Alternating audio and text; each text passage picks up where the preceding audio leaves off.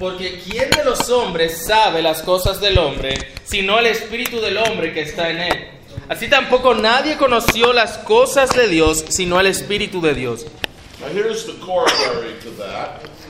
Sorry. Here's the corollary. Aquí la consecuencia de ello Theology, es que la teología, ya que es el, el primer principio de la revelación, is unique in its method es única en su método en adquirir el conocimiento que busca. En todas las demás ciencias, el hombre de manera activa toma el conocimiento por medio de un objeto pasivo de estudio. He stands above the object Él se pone debajo del objeto y por medio de su razón toma conocimiento del objeto.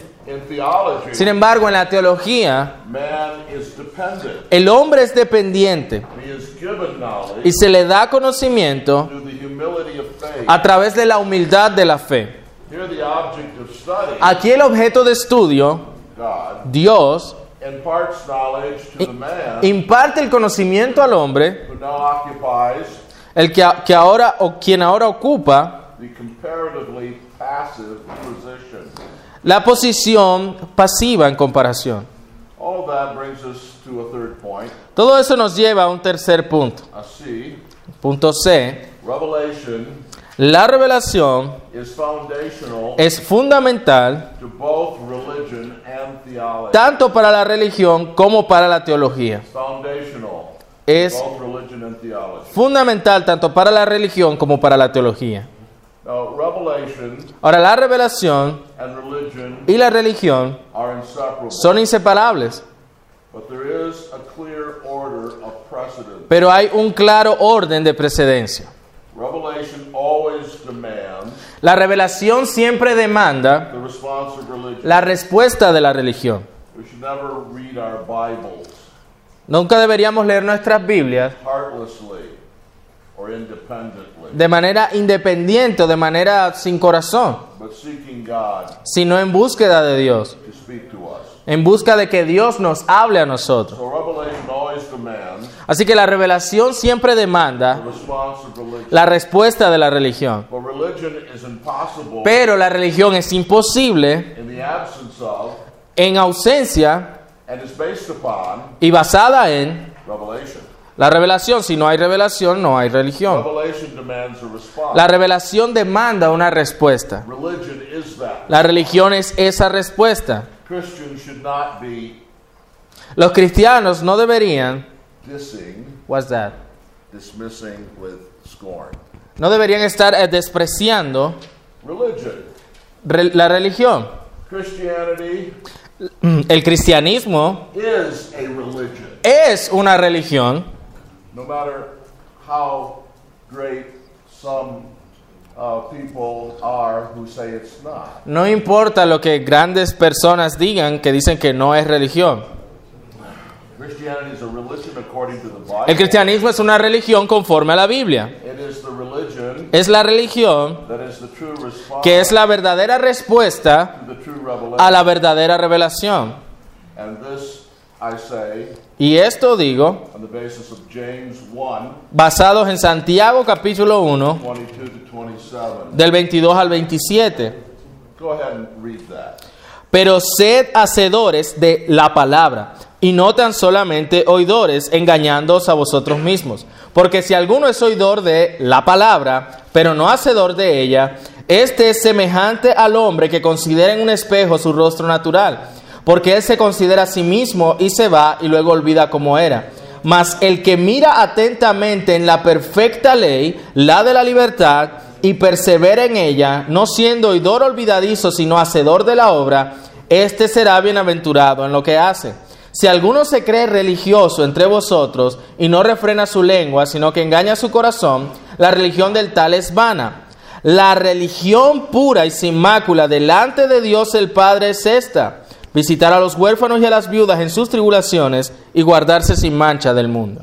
La religion, the pure, La religión pura. there is a pure religion. Hay una religión pura. Hay, hay una religión requerida. Debemos en ese sentido ser religiosos. We must be religious Pero debemos ser religiosos in the language of verses 26 and 27 en el lenguaje del versículo 26 y 27 de Santiago 1. on the basis of what James talks about in verses 22 to 25. En base a lo que Santiago habla en los versículos 22 al 25. Verse 22, El versículo 22, the word. él habla de la palabra. Verse 23, En el versículo 23, the word. una vez más menciona ser oidores de la palabra. Verse 25, Versículo 25, the perfect law. the m- law of mirar la perfecta ley, la ley de la libertad. Esta palabra es palabra verdadera y es el fundamento de la religión pura. I'm not going to read it, Y aunque no vamos a leerlo, but 2 Peter 3, pero segundo de Pedro capítulo 3, verses 11 to 14, versículos del 11 al 14, once more teaches this. una vez más enseña, Uh, verse 14 illustrates it. el versículo 14 lo ilustra, Therefore, beloved, since you look for these things, por lo tanto, amados, ya que tenemos tal esperanza. Ahí está la revelación, We look for certain things in the future esperamos por ciertas cosas en el futuro, because they've been revealed. porque se nos han sido reveladas. But because, because we have that revelation Entonces, como tenemos esa revelación and we look for certain y things, esperamos ciertas cosas, we must be diligent to be found by Him in peace, entonces procuramos con diligencia ser hallados por Él sin mancha. E irreprensibles en paz. Ahí está la religión, basada en la revelación. And so we say, Así, así que decimos una vez más que la revelación es fundamental tanto para la religión como para la teología. Y aún más claramente, la teología está, está fundada en, es fundamentada en la revelación. Ahora, ¿qué es la teología? Abraham Kuyper de manera apropiada, distingue tres factores en lo que él llama teología innata. Es decir, la teología que Adán, lo dice Kuyper, la teología que Adán poseída, hubiese posei- poseía antes de la caída. Adam Él dice que Adán uh, had of God tendría revelación de Dios world. a través de la naturaleza de Adán y el mundo externo. Faith Él tendría fe por la cual él habría percibido y recibido esa revelación, But this is not yet theology. pero esto aún así no es teología. There had to be logical action También debe haber acción lógica or reason o razón by which this revelation por la cual esta revelación could be reduced to knowledge of God podría ser reducida a conocimiento de Dios or theology. o teología. Theology is a science. La teología es una ciencia. That means it's a result of human thought, Eso quiere decir que es el resultado del pensamiento humano, analyzing, analizando, categorizing. categorizando. And it's only when logical action, eh, sorry, it's only, only on the when reason, solamente cuando uno razona on the basis of faith, en la base de la fe has analyzed y analizado and categorized y categorizado God's revelation la revelación de Dios that you have theology, que tienes teología, which is the science lo cual es la ciencia de Dios. Theology is the knowledge of God, La teología es el conocimiento de Dios, el cual eh, resulta o viene como resultado cuando la acción lógica o la razón, transposes. what do you mean by transposes? I mean, uh, that's a really good question. What do I mean by transposes? I mean, it takes it takes it takes the revelation Es decir, la razón toma la revelación and by y analysis por medio del análisis and and uh, categorization y la categorización turns it into theology. la- se convierte en, la vuelve teología. It's still the Con- aún la revelación, but it is transposed, pero es traspuesta, put in a new position es decir, colocada en una nueva posición as como teología. La revelación es por lo tanto el punto de referencia por el cual tanto la validez, of both theology la validez tanto de la teología y la religión deben ser verificadas. It is the principium Es el primer principio from which they spring. del cual fluyen. La revelación divina es el punto de referencia por medio del cual cualquier teología o cualquier religión debe ser verificada y evaluada. Y esto levanta otra pregunta. Si la teología y la religión son evaluadas y verificadas en la base de la revelación, ¿cómo es que evaluamos y verificamos la revelación misma? Ahí una vez más llegamos a una pregunta que es fundamental para la apologética y, es- y para nuestro siguiente punto. La revelación is externally unverifiable. Es externamente eh, inverificable. Inverificable, gracias. La revelación es externamente inverificable. In, in. Está en la página 2D. Está en la página 2D. Ah, aquí está. Ah, gracias. Punto D. Inverif- ah. Certain facts of revelation Ciertos aspectos de la revelación are, of course, verifiable. ah, son ciertamente verificables.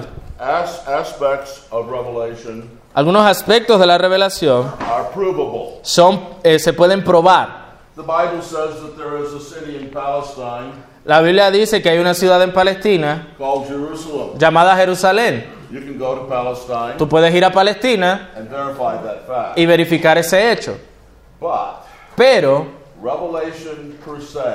la revelación en sí misma, in itself, ujú, in its entirety, en su, eh, completamente, is not subject no está sujeta a verificación by means of a higher authority. por medio de una autoridad mayor. The question here is, La pregunta aquí es, by what standard ¿por medio de qué estándar debemos probar la validez de la revelación? How shall I verify ¿Cómo puedo verificar that what I accept as revelation que lo que yo he aceptado como revelación is revelation? es revelación? Or, O, in other words, para ponerlo de otra forma, why should I accept the Bible's claim ¿por qué debo aceptar lo que enseña la Biblia a que sea revelación? That's what we're doing in this class. Y eso es lo que estamos haciendo en esta clase. We're going to ask the Bible Vamos a preguntarle a la Biblia, about the Bible. ah, vamos a preguntarle a la Biblia qué dice acerca de la Biblia. But why do I believe to be truth ¿Por qué lo que yo creo que es verdad, what the Bible says about the Bible? que la... que- what was that again? ¿Por qué creo que es verdad lo que la Biblia dice sobre la Biblia? Got it. How can it be proper, ¿Cómo puede ser ap- apropiado, correcto intellectually defensible, y defendible simply to believe what the Bible teaches? about simplemente creer lo que la Biblia enseña sobre sí misma?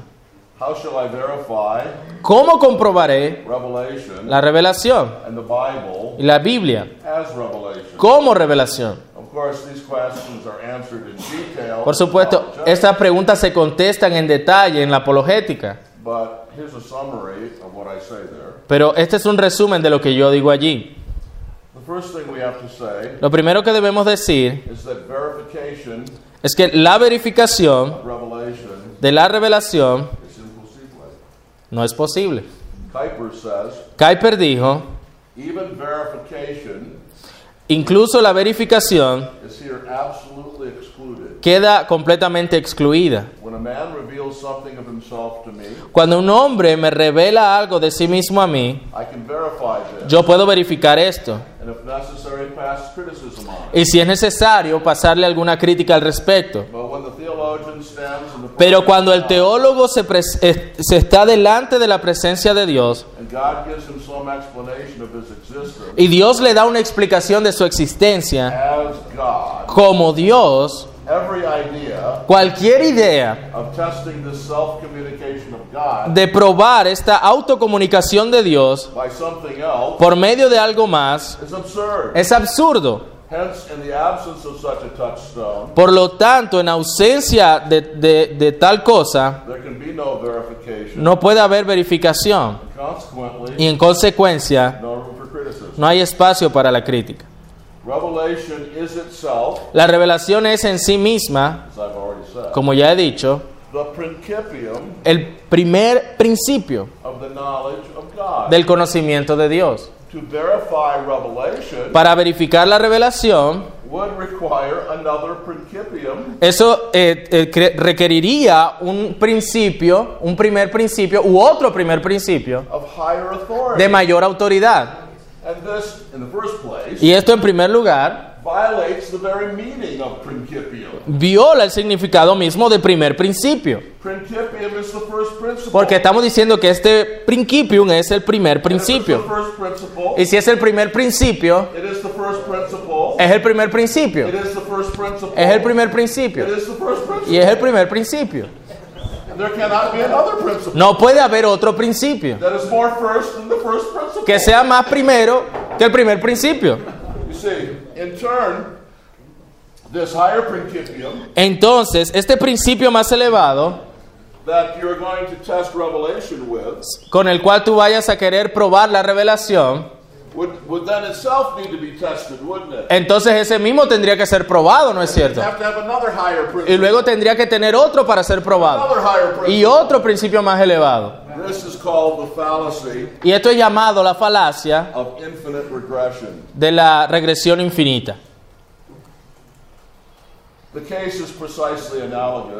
Y el caso es precisamente análogo con respecto a la creación.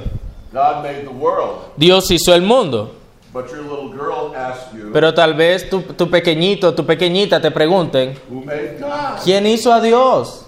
No one. Nadie. God is the principium of all beings. Dios es el principium de todo ser. Even so, Y de tal forma, God's revelation la revelación de Dios is the principium of all knowledge. es el principium de todo conocimiento. A principium, Un principium they have no principium. No tiene principio. We can put this another way. Lo podemos poner de otra forma. Verification La verificación in the nature of the case en, en la naturaleza del caso must come from a source debe venir de una fuente que exista con certeza. that which is to be s- verified. Sorry. That which ne- is to be verified. La verificación en la naturaleza del caso debe venir de una fuente que exceda en certeza aquello que se está verificando. Ya que la revelación y la Biblia es la palabra de Dios, entonces no existe otra fuente de verificación disponible. There is nothing more certain No hay nada más cierto, certero, que la palabra de Dios. To say that there's something more certain than God El decir que hay algo más certero que Dios es lo equivalente a hacer la pregunta, Who made God? ¿quién hizo a Dios? Y luego responderla. The Word of God itself La palabra de Dios en sí misma is the most certain source of knowledge. es la, la, la fuente más certera de conocimiento. La verificación may be likened puede ser comparada to an appeal to a cuando, a cuando se apela a una corte más alta para que verifique la decisión de la corte menor. Y ustedes saben que en los Estados Unidos we have nine Supreme Court justices. tenemos nueve jueces de la Corte Suprema. Actually, we only have eight now, En este momento tenemos ocho and the Congress is trying to uh, uh, uh, y el Congreso está tratando de confirmar el noveno.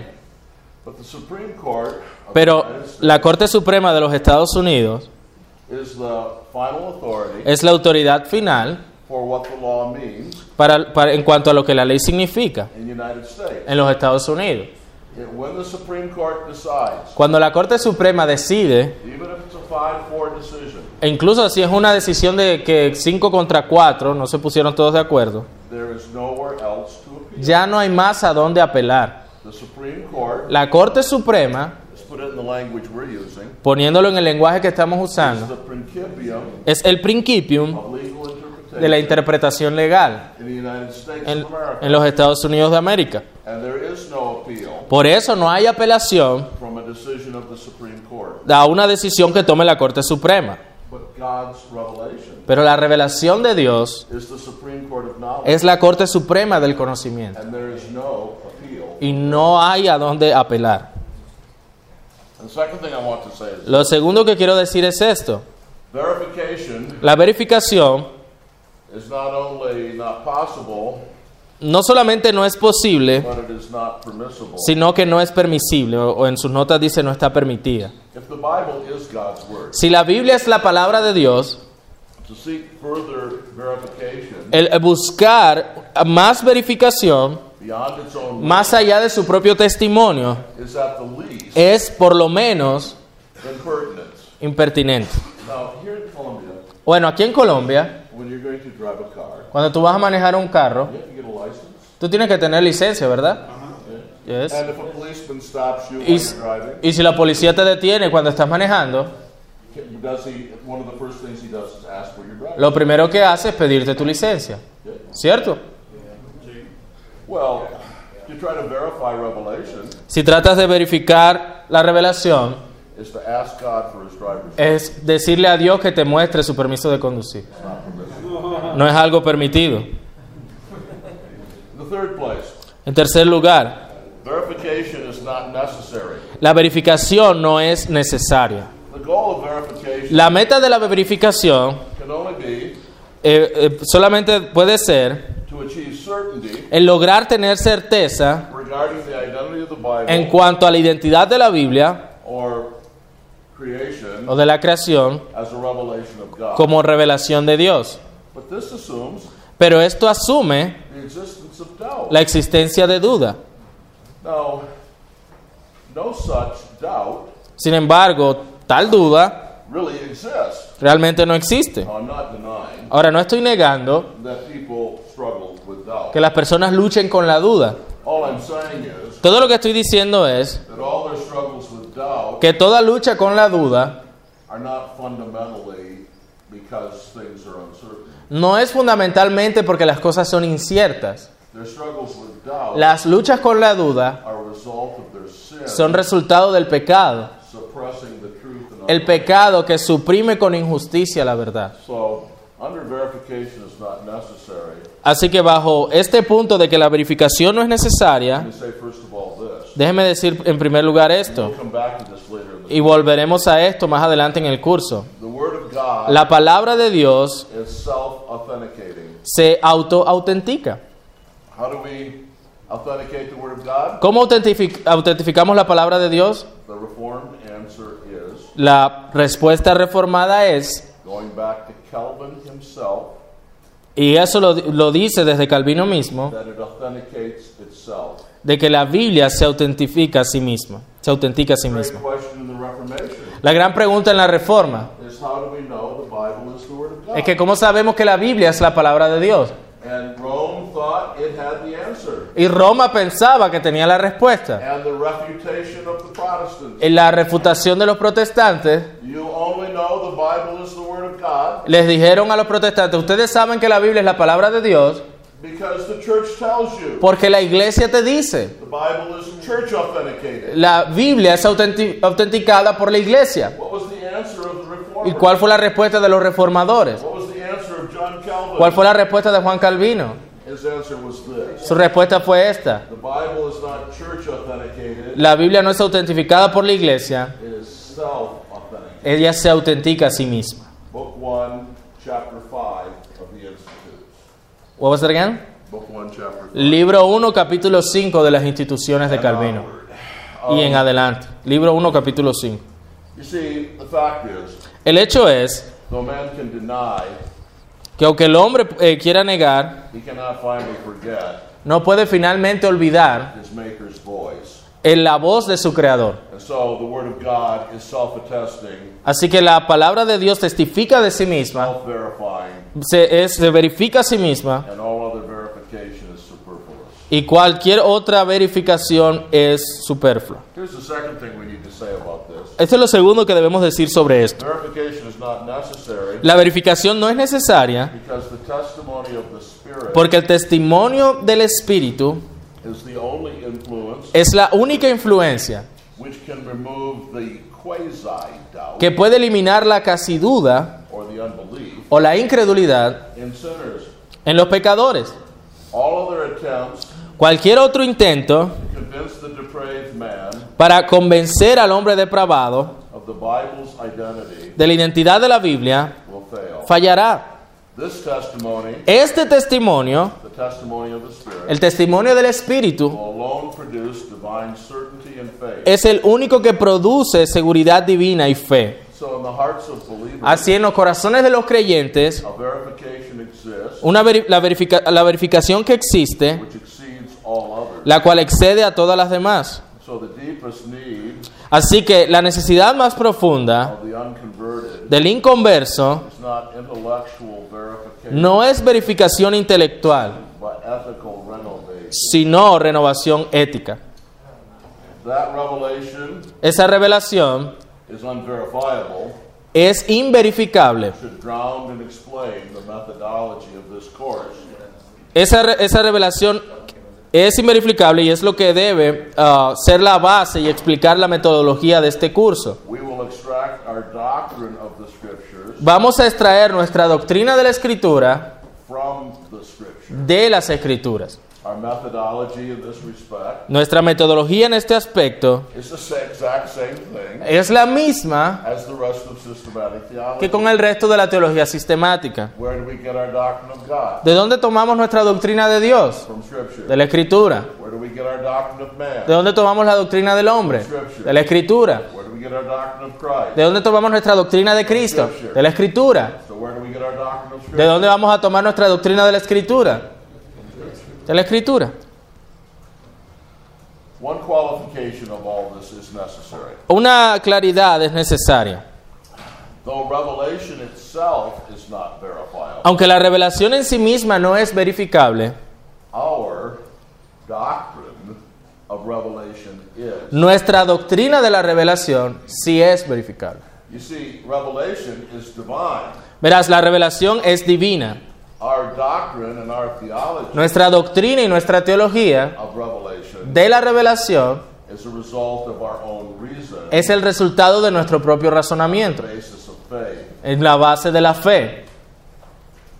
So our doctrine of revelation Así que la doctrina de la revelación is verifiable es verificable by the standard of revelation itself. por el estándar de la revelación misma. Revelation is divine La revelación es divina y por lo tanto es Our inverificable. doctrine of revelation, Nuestra doctrina de la revelación, our theology of revelation nuestra teología de la revelación, is human, sorry, es humana, Y por lo tanto, puede ser verificable por la revelación misma.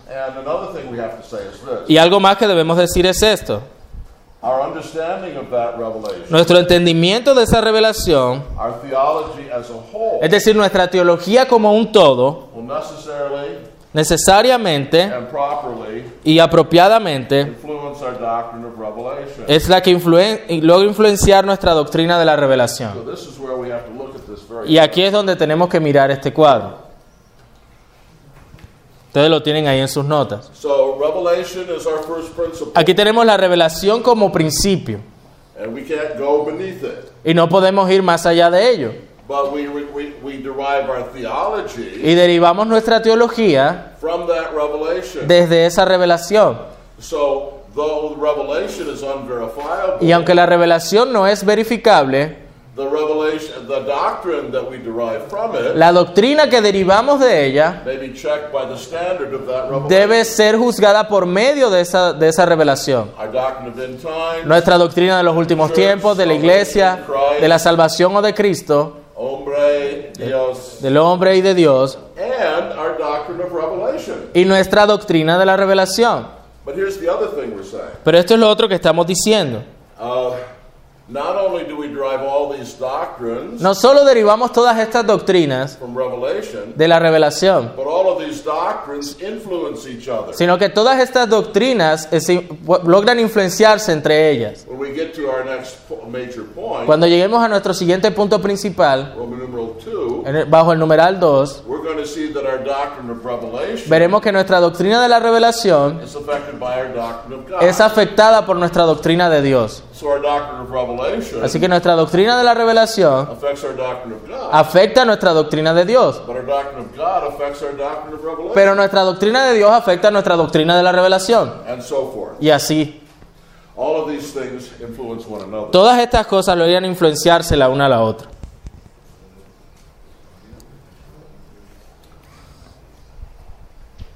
Okay, then, let's move on Ahora avancemos.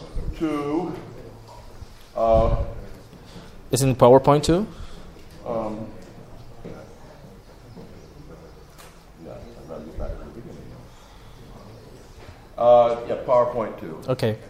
And uh, come to uh, the second Roman numeral under the concept of revelation, Así que el segundo numeral romano bajo el concepto de la revelación. Which is that revelation Y es que la revelación is intentional. es intencional. This is where our doctrine of God Allí es donde nuestra doctrina de Dios must influence our doctrine of revelation. debe influir nuestra doctrina de la revelación. The last lecture, well, we just concluded Lo que acabamos de mirar, that our doctrine of revelation de que nuestra doctrina de la revelación será influenciada por el resto de nuestra teología.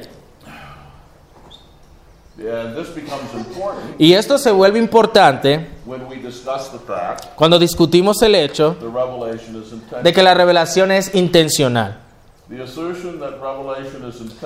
La afirmación de que la revelación es intencional es garantizada y demandada por medio de la doctrina reformada y bíblica de Dios, como hemos dicho allí. Now, let me unpack this then. Déjenme presentarles esto entonces. La revelación es intencional en el sentido de que no era necesario para Dios el revelarse a sí mismo.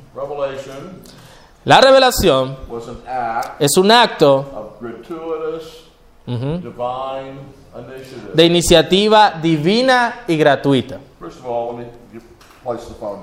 Déjenme presentarles la fundamentación para esto. Esta afirmación está fundamentada en la doctrina de la aceidad divina o la autosuficiencia o independencia de Dios. Si Dios no se hubiese revelado a sí mismo, he would have eternally remained infinitely and perfectly happy. Él hubiese permanecido eternamente e infinitamente y perfectamente feliz. 1 Timothy 6:15, Eh, Primera de Timoteo 6:15. he was the blessed and only sovereign I'm sorry because I'm getting there. I'm there already. okay. La cual a su tiempo mostrará the King of kings el bienaventurado y solo soberano, and Lord of lords. Rey de reyes y Señor de señores. Look, Miren, God was happy without us. Dios estaba feliz y nosotros. God didn't need to create us. Dios no tenía necesidad de crearnos to Have someone to talk to. como para tener a alguien con quien hablar. God Dios is tripersonal, es trino and there was eternal, y es eterno, infinito. Había comunicación eterna e infinita entre las tres personas de la Trinidad. Dios no estaba solitario y no, te- no tenía necesidad de hacer a alguien más con el quien hablar. He was perfectly happy without it. Él estaba perfectamente feliz sin nosotros. But then let me make a qualification. Ahora déjeme hacer una clarificación. Once Una vez God created, Dios creó revelation was not optional. y la revelación no era opcional. God was not free to remain unrevealed Dios no era, entre comillas, libre para permanecer sin revelarse después de la creación. Ahora, la creación fue como resultado de la voluntad libre de Dios. Un acto que no era necesario en sí mismo. Pero luego de la creación, Dios no era libre to uh, not reveal himself. de no revelarse a sí mismo. ¿Por qué digo esto? Because the choice to create Porque la elección de crear fue una elección de revelarse a sí mismo. The choice to create while free, Sorry. the choice to create while free, La decisión de crear, aunque fue una decisión libre de Dios, was a choice to reveal himself, fue una decisión de revelarse a sí mismo, la cual implicaba aún más revelación. Both the Westminster Confession Tanto la confesión de Westminster and the 1689 y la confesión bautista de 1689 read identically at chapter 4, paragraph 1. Presentan de manera idéntica el capítulo 4, párrafo 1. It pleased God the Father, Son, and Holy Ghost. Le plació a Dios el Padre, al Hijo y al Espíritu Santo para la manifestación de la gloria de su eterno poder, wisdom, and goodness, sabiduría y bondad, to create the world. crear el mundo. The choice to create La elección de crear was a choice to manifest himself. fue una elección de manifestarse a sí mismo. So creation, Así que luego de la creación, the whole matter of revelation todo el asunto de la revelación was not something that God was free not to do. no era algo que Dios no era libre de hacer. Then that brings us to application. Y eso nos lleva a la aplicación. Our response to a revelation Nuestra respuesta a la revelación by such a being por medio de tal ser, es decir, de Él mismo hacia nosotros, debe ser marcada por una gratitud humilde. Dios no necesitaba, sino que se complació en, se complació en revelarse a sí mismo.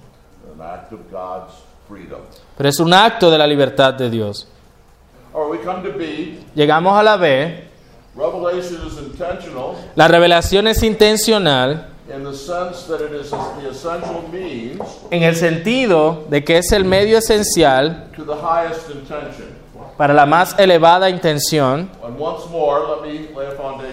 Y una vez más, déjeme presentar la fundamentación para esto. Esta afirmación es encontrada e- God, en otro atributo de Dios, la supremacía divina o soberanía. La meta de toda la creación es traer gloria a Dios. Esa es la única meta apropiada. Él es el, él es el bienaventurado y solo soberano Dios. Ninguna otra meta inferior a su propia gloria encaja para con Dios. Now let me explain this. Déjeme explicar eso.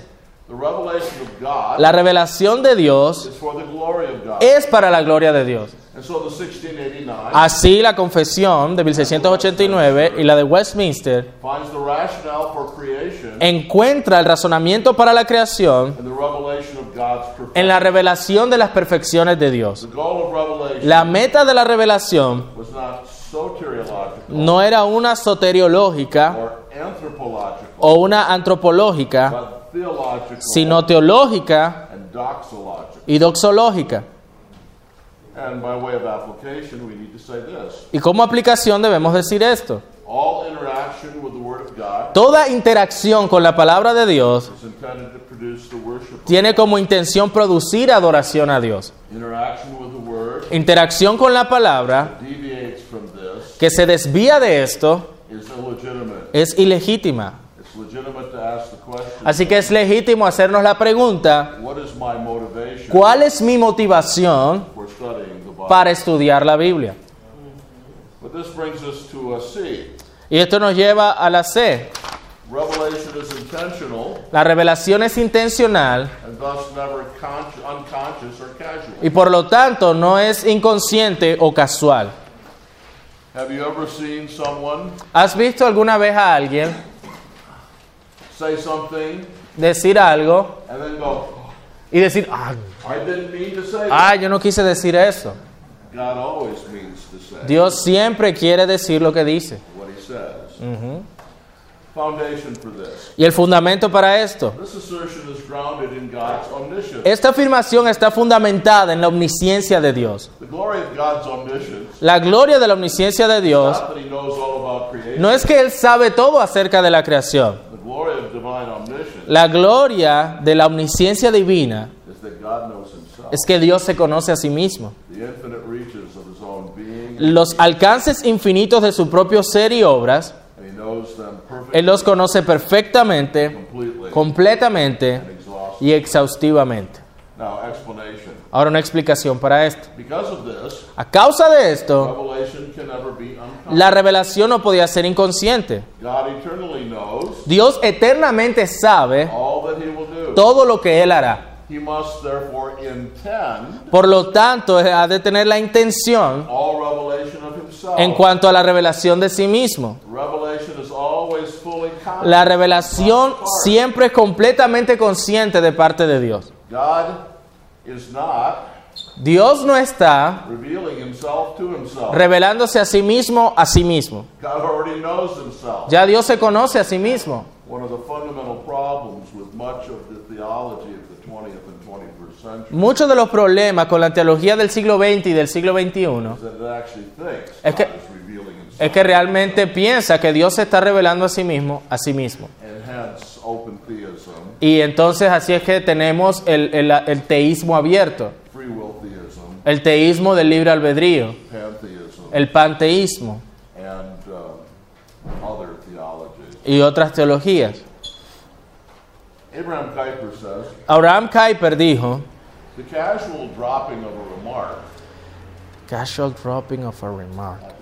saying something casually but unintentionally, El decir algo casualmente pero sin intención does not occur with respect to the eternal being. no ocurre con respecto al ser eterno, Since the casual and unconscious doing of a thing porque el hacer algo de manera inconsciente o casual no es algo que se le pueda aplicar a Dios.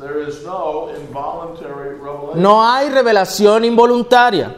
This refutes the idea Y esto refuta la idea that God could be more or less unconscious de que Dios pueda ser más o menos inconsciente de sí mismo, or that he could be seen by us o que Él pueda ser visto por nosotros por en sus obras without his willing or knowing. it. sin que Él quiera hacerlo o sin Él saberlo. All representations of this sort Toda representación de este tipo must be banished as impious. debe ser cla- cla- clasificada como impía. In other words, not only sometimes we say things we don't intend to say, En otras palabras, no solamente con frecuencia decimos cosas que no teníamos intención de decir, sometimes we realize later eh, también puede pasar que nos damos cuenta luego that we've implied something we didn't mean to imply. que implicamos algo que no teníamos intención de implicar o que no queríamos implicar? ¿cierto? Uh, but God, God never does that. Pero Dios nunca hace eso. Uh, whatever God says Lo que sea que Dios dice and whatever He really implies, y lo que realmente implica en sus palabras, He meant to imply. Él tenía la intención de que así fuese. The Word of God La palabra de Dios is not only what it explicitly says, no es solamente lo que explícitamente dice, but what by good and necessary deduction sino la cual por medio de una buena y necesaria deducción se pueda decir de ello. Porque Dios ya sabe todo lo que por buena y necesaria deducción pueda ser deducido de su palabra. Such a view that thinks that God may imply things unconsciously in His Word Tal punto de vista de que Dios eh, pueda tener eh, hacer cosas las cuales Él no tenía intención de hacerlas, puede parecer tonto para nosotros. Pero la teología moderna, especialmente la teología del proceso, involucra este tipo de pensamiento. Una implicación de todo esto es que Dios tuvo la intención, as I just said, como he dicho, de, de toda buena y necesaria inferencia de la revelación bíblica. todas las implicaciones necesarias de la revelación son revelación. Esto nos lleva a la aplicación. Si toda revelación es consciente, y esto eh, confronta dos errores, eso eh, confronta la curiosidad presuntuosa to know more than God has revealed, de querer saber más de lo que Dios ha revelado. and a squeamish timidity Y también una timidez, to know all God has. co- confronta la timidez de no querer saber todo lo que Dios sí ha revelado. Both deny the wisdom of the divine purpose. Ambas cosas niegan la sabiduría del propósito divino. Now, I have a number of quotations here Ahora tengo unas citas aquí uh, from James Henley Thornwell, de Thornwell and uh, he's basically making this point y él básicamente está dando este punto, that there are two dangers. que hay dos peligros, We may have a squeamish timidity que podemos tener esa timidez to know all that God has revealed, de no querer conocer todo lo que Dios ha revelado, or we may have a presumptuous curiosity o podemos tener una curiosidad presuntuosa to know all that God, more than God has revealed. de querer conocer más allá de lo que Dios ha revelado. The heart of El corazón de la cuota que tengo aquí de Thornwell comes uh, at, at the end of what I'm quoting, viene al final de lo que estoy citando and when he quotes John Calvin. cuando cita a Calvino. The scripture, says Calvin, La escritura, dice Calvino, is the school of the Holy Spirit, es la escuela del Espíritu Santo, in which, as nothing useful or necessary to be known is omitted, donde nada que sea útil o necesario es omitido. Así que la escritura no enseña nada que no sea de beneficio para conocer. Mientras que una curiosidad presuntuosa, por un lado, may not be allowed no debe ser permitida a que nos lleve más allá de la escritura. Let not a sickly timidity, No podemos permitir que una enfermiza timidez, on the other, induce us to fall below them. Por otro lado, nos lleve a caer, a, a no querer conocer todo lo que Dios ha revelado. Let the Christian man Hay que dejar que el hombre cristiano open his heart abra su corazón and his ears y sus oídos to all the discourses addressed to him by God. a todos los discursos que se le dirigen por Dios. Only Solo con esta moderación, que tan pronto como el Señor cierre su boca sagrada. Él también desista de querer inquirir en más. This will be the best barrier of sobriety. Esta será la mejor barrera de sobriedad. If in learning we not only follow the leadings of God, Si en el aprendizaje no seguimos la guía de Dios y, y cuando Él cesa de enseñar, debemos también nosotros cesar nuestro deseo de aprender. Porque lo secreto pertenece al Señor nuestro Dios, pero lo revelado pertenece a nosotros y para nuestros hijos, para que obedezcamos todas las palabras de esta ley. Deuteronomy 29. Deuteronomio 29, 29. So you see what Calvin is saying very practically. Aquí ves lo que Calvino está diciendo de manera práctica. El, el pastor llega a hablar de la doctrina de la elección como aparece en la escritura. Y él sabe que está en la escritura, pero él dice, yo no puedo enseñarla. Eso es muy peligroso. ¿Qué es esto? En estar acusando la sabiduría de Dios. ¿Por qué es encontrada en las escrituras? Es, está allí porque Dios la puso allí. Y él la puso allí porque tuvo la intención de ponerla ahí. Y con la intención de que los pastores la prediquen. Si-. Si llega la doctrina de la imputación del pecado de Adán, Ah, yo no puedo enseñar eso. Porque eso será peligroso. Las personas se van a burlar. Pero ves que el problema es este. Dios, al ponerlo en su palabra, tuvo la intención de que eso sea enseñado. Con la intención de que estuviera allí. Y para que tú- Y para que tú digas, yo no voy a enseñar esto, lo que, que- que- cosas que están en la palabra de Dios, eso es menospreciar la sabiduría de Dios.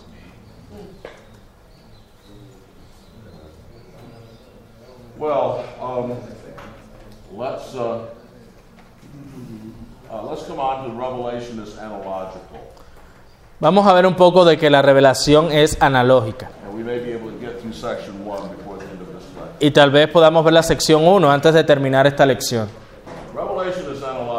La revelación es analógica This is grounded in the biblical doctrine of man. y eso está fundamentado en la doctrina bíblica del hombre.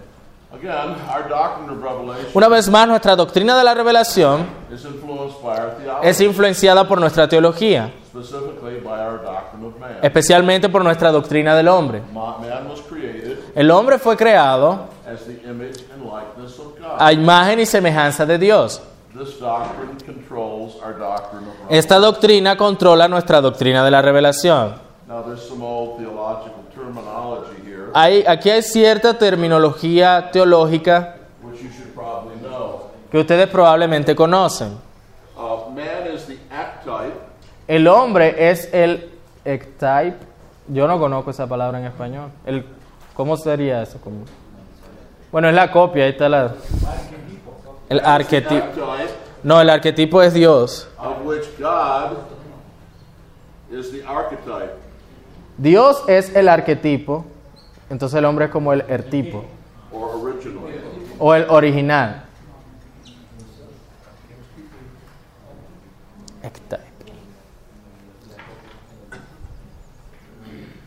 There is, that is to say, Esto es decir, a God created analogy que es una analogía creada por Dios entre Dios y el hombre. And all of Revelation Y toda la revelación is given in terms of this analogy. es dada en términos de esta analogía. Two things must be said Dos cosas deben ser dichas. of the analogy between God and man. Entre la analogía entre Dios y el hombre It is. Es una verdadera analogía There is a bona fide similarity. y tiene cierta similitud. But secondly, we must say Pero en segundo lugar debemos decir it is only analogy. que es solo una analogía. There is no point of identity between man and God. No hay un punto de identidad entre Dios y el hombre. Man is like God in one Lo que sense, queremos decir es que el hombre es como Dios en un sentido, but it is the height of depravity pero en- eh, con el peso de su depravación, for him to be attempt to be like God perdón, pero es el peso de su depravación que él intente ser como Dios en otro sentido. El hombre no puede en ningún sentido el ir más allá de su ser criatura. Y esto pone una connotación definitiva into the expression that man is like God. En cuanto a la expresión de que el hombre es como Dios. Like God sure, Él es como Dios, ciertamente, always pero siempre en una escala de criatura. Man at no point participates in the divine essence. El hombre en ninguna manera participa en la esencia divina. There are and remain two kinds of beings Siempre hay y permanecerán dos tipos de seres, being el ser infinito. Y el ser finito.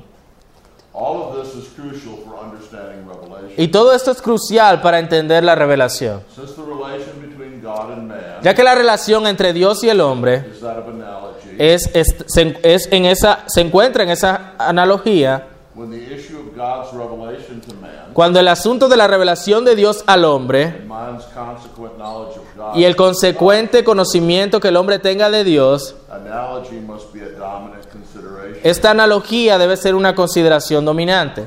Revelation must be thought of as analogical. De la revelación se debe pensar como analógica. Nuestro, con- nuestro conocimiento de Dios es ectipo. Su conocimiento de sí mismo es arquetipo. Lo que estamos diciendo es que nuestro conocimiento de Dios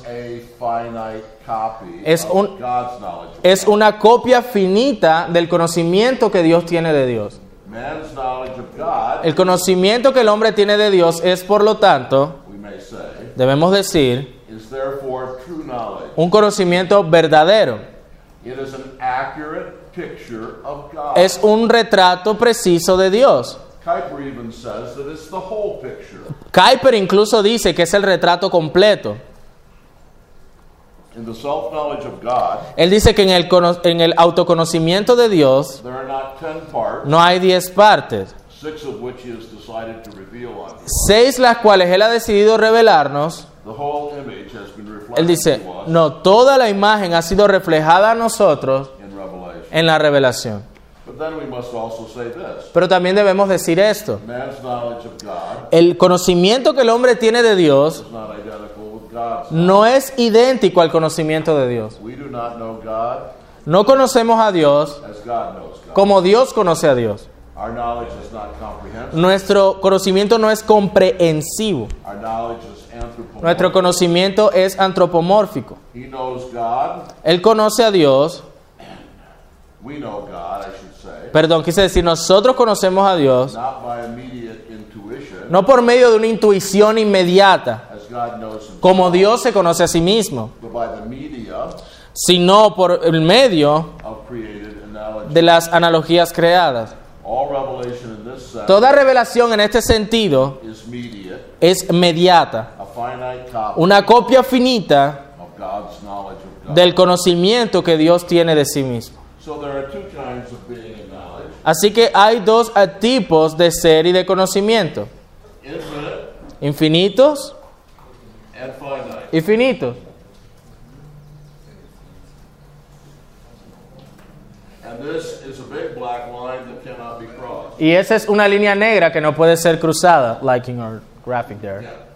There are two kinds of being and knowledge. Hay dos eh, clases de seres y de conocimiento. There is infinite being and knowledge Está el ser infinito y en conocimiento, below the line of transcendence. y bajo esa línea de la trascendencia There is finite being and knowledge. Hay seres finitos y conocimiento finito.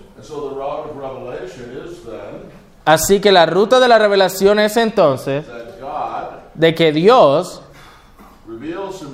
se revela a sí mismo uh, al mundo finito a través de la creación and then to uh, and through creation there is revelation.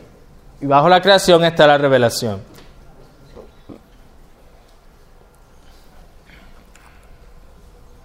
And so you have divine reality, Así que tenemos la realidad divina, created analogy, la, la analogía en la creación y el concepto revelatorio en ese orden. And so we can illustrate it like this. Y podemos ilustrarlo como esto. There is God the Son. Ahí está Dios el Hijo. Esta es la criatura, the created analogy, of human sonship.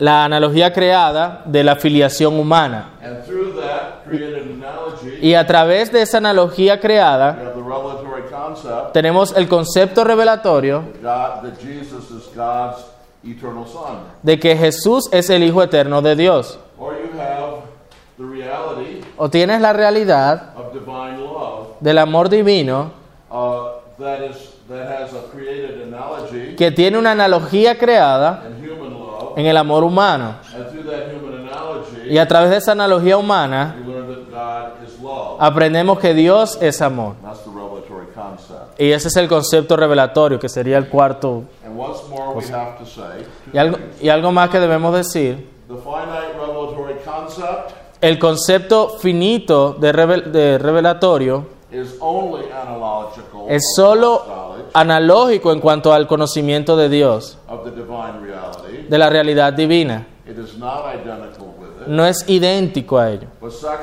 Pero en segundo lugar, la revelación siempre procede a través de la analogía creada desde la realidad divina. Y por lo tanto, la creación de Dios